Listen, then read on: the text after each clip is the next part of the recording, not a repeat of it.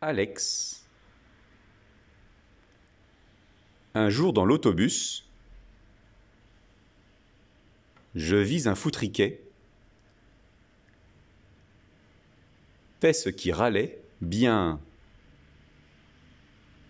Il y eut de la tresse. Il râlait ce jeune homme. Au col démesuré, parce qu'un citoyen le heurtait, disait-il, se hissait haletant, espérant déjeuner. Il n'y eut point d'esclandre. Courut vers une place. Comme je retournais, de nouveau j'aperçus, accompagné d'un zèbre,